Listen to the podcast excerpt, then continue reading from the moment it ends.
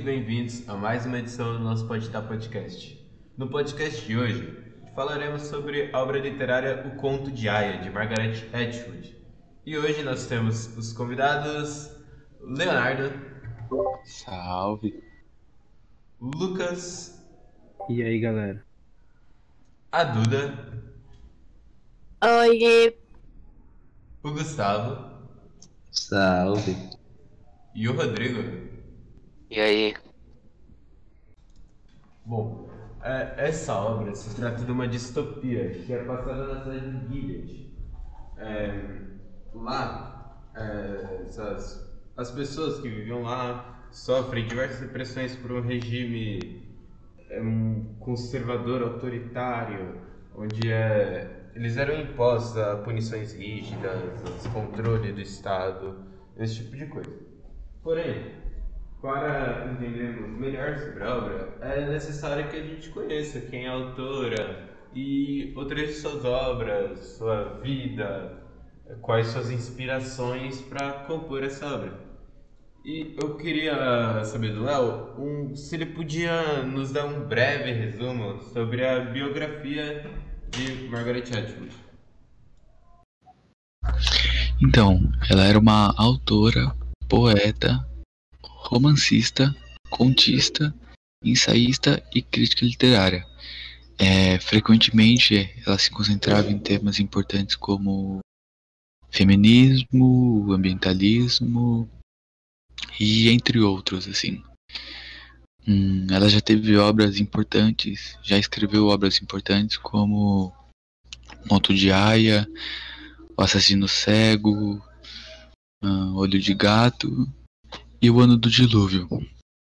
Porém, ela era mais conhecida por ter feito uma, no uma novela lá em 1985.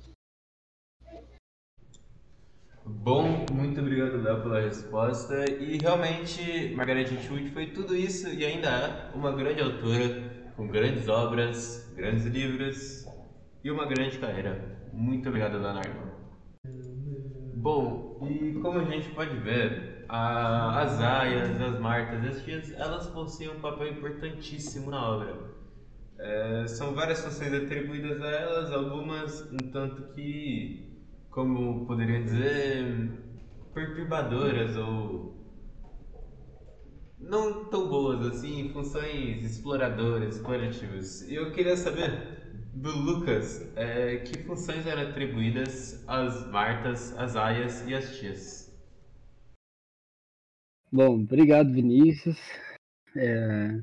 Então, foi exatamente, é basicamente o que você falou, né? Mas entrando mais num, num contexto mais explicativo sobre as aias, elas eram criadas, né? Elas eram empregadas, né? Da, da Serena Joy, né? Que é, é a é, é, a esposa do general, né? Elas eram empregadas tanto de ambos, né? Da Serena Joy e, da, e do general. Só que, além disso, elas tinham um, um papel super importante na, na história, né? É, apesar de com o decorrer do livro, né, quando você vai lendo, você você consegue ver que é, tem muito muita muita opressão, né, com elas. Elas são muito oprimidas na cidade, né, de Gilead, mas elas têm esse, essa opressão devido à, à obrigação, né, que, que, que colocam nela de procriar, né, de, de, de trazer mais filhos para a cidade de, de Gilead. Eu acho que esse é um do, é um papel importante, né, entre aspas, assim dizendo na, na, no contexto da história, mas falando em questão de, de, de humanidade, né, sendo um pouco sendo humano, é, elas, elas eram oprim, muito oprimidas naquele tempo. Eram vistas como objetos de procriação para a cidade. Bom, muito obrigado, Lucas, pela resposta. E realmente, essa era a triste realidade que eram impostas aias da obra. Que você imagina numa sociedade onde a única função delas era a fertilidade, era, entre aspas, um dom para elas, porque a maioria das pessoas grande parte, na verdade, das pessoas nascem inférteis, sem a condição de terem filhos. E realmente, por elas terem essa condição, elas eram vendidas para outros homens que queriam procriar, que queriam ter seus filhos. É um, uma situação bem cabulosa e triste, por que como se na obra eles legalizassem o estupro para algumas pessoas e isso não é alguma coisa que se gostaria de ver na sociedade como tentar imaginar alguém, alguma pessoa próxima a você sendo imposta essa condição. É um negócio terrível e assustador é, quando você, você pensa nisso e o efeito que isso causaria numa sociedade. Muito obrigado aí pela resposta. É, Vinícius, posso acrescentar mais uma coisa? Claro, claro, a palavra é sua. Então, é, no começo da história do conto de Aya, a gente, a gente vê né, que o, o motorista da, do general, Nick, ele, ele faz um abuso visual com Offlin, né? Com a, com a protagonista da história. E como, como que a gente repara isso? Porque ele fica, no começo, fica observando, fica, vamos dizer, numa uma linguagem assim, entre aspas, fica stalkeando ela, fica observando, fica, seja um, vamos dizer que seja um, um um desconforto para ela, né? É, é, desconfortante, porque ela repara nisso e ela não pode fazer nada, porque senão ela, ela, ela acaba sendo prejudicada por isso, né? Mas é, foi como você disse, é, elas não tinham o direito, né? O único direito que elas tinham era, era a procriação que era obrigatória para elas. Mas é, é, basicamente isso, é apenas um acrescento, né? Acrescenta, um acrescento não, né? Acrescentando é, como elas eram oprimidas naquele, na, na história. Bom, valeu aí pelas informações que você acrescentou, Lucas. E realmente é um ponto muito importante se detalhar quando você se trata da exploração imposta sobre as aias da obra. Muito obrigado. Bom, é, outra coisa que é notório que existe na obra Conto de Aya é a desigualdade de gênero é que, como já foi discutido, as mulheres eram vistas como objetos na época e uma situação muito injusta que, era imposta na obra. E eu queria saber da Duda é, onde que a gente podia ver essa desigualdade de gênero na obra, é, o preconceito que era imposto pelas pessoas na. A desigualdade é que, mesmo eles estando em uma nova era, ainda tratavam as mulheres como meros brinquedos, falando que a única função delas são procriar e que elas não podiam trabalhar, muito menos tomar conta do próprio dinheiro, apenas o marido ou o homem próximo.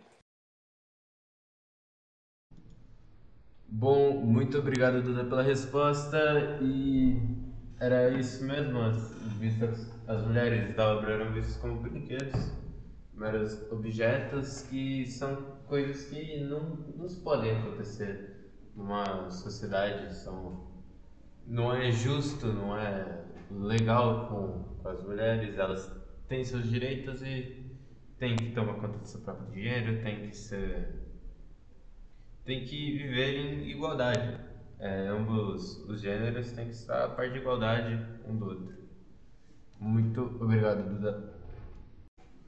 Bom, como também pode ser visto na obra, é, é, tudo se passa dentro de um regime ditatorial, onde ah, o governo possuía seus inimigos e eles eram extremamente controladores contra qualquer ideal ou ideia diferente da deles. Então, eu queria saber do Gustavo, é, o que, que acontecia com as pessoas que eram contra o regime ditatorial do governo, é, que era mostrado na obra. Bom, primeiramente, bom dia, boa noite, boa tarde, independente do horário que você estiver vendo o podcast. E assim, as pessoas que não respeitavam um regime autoritário eram mandadas para campos de trabalho forçado ou até assassinadas, com muitas perseguições a inimigos políticos, pessoas com religiões divergentes da praticada no Estado, é, devido ao regime autoritário, é, também a homossexuais, judeus, negros e principalmente a mulheres inférteis. Bom, muito obrigado, Gustavo, pela resposta. E sim, realmente era essa a realidade que era imposta na obra, onde um regime ditatorial empunhava todo esse terror nas pessoas que ali viviam. É, seja ela de qualquer etnia, qualquer lugar, se era diferente daquilo que o Estado estava acostumado ou aquilo que eles praticavam, era perseguido, caçado ou até morto. Muito obrigado pela resposta. Bom, é, e para finalizar o nosso podcast, também é importante uma reflexão da gente fazer uma pergunta é, bem até que intrigante. É, eu queria fazer essa pergunta para o Rodrigo. É, eu queria saber se, na opinião dele, é possível a gente comparar a obra O Conto de Aya com algum evento da atualidade, do nosso dia a dia atual? É, uma das notórias relações que tem na atualidade, né, de, nos dias de hoje, é no Afeganistão que as mulheres estão perdendo, já perderam, né, direito de liberdade, estão sendo vistas quase como objetos. Que, por exemplo, e quando chegou o Talibã chegou ao poder em 96, o, o emprego e a educação foram suspensos para elas. Bom, muito obrigado pela resposta, Rodrigo. E é, é isso mesmo que está acontecendo na atualidade: as mulheres afegãs sendo privadas de seus direitos graças a um regime autoritário é, que possui conceitos extremamente é, ultrapassados já de uma sociedade patriarcal, é, onde os homens estão acima de tudo, onde eles têm o poder sobre as coisas, que não é um ideal bom para nossa sociedade nem para as passadas sociedades que viveram há tempos e tempos atrás da gente. Muito obrigado. Bom, muito obrigado a todas pela presença aqui. Lembrando que nós temos outros episódios do nosso podcast aqui no nosso canal do YouTube, se quiserem assistir. E teremos mais pela frente. Queria agradecer aí a presença de todos os nossos convidados. E é isso. Vamos dar a voz para eles se despedirem. Léo. Falou, rapaziada. O Lucas. Tchau, galera. Até mais. A Duda. Tchau, galera. O Gustavo. Falou, galera. E o Rodrigo. Falou, falou. Bom, e novamente, muito obrigado aí a presença de todos e nos vemos nos próximos podcasts.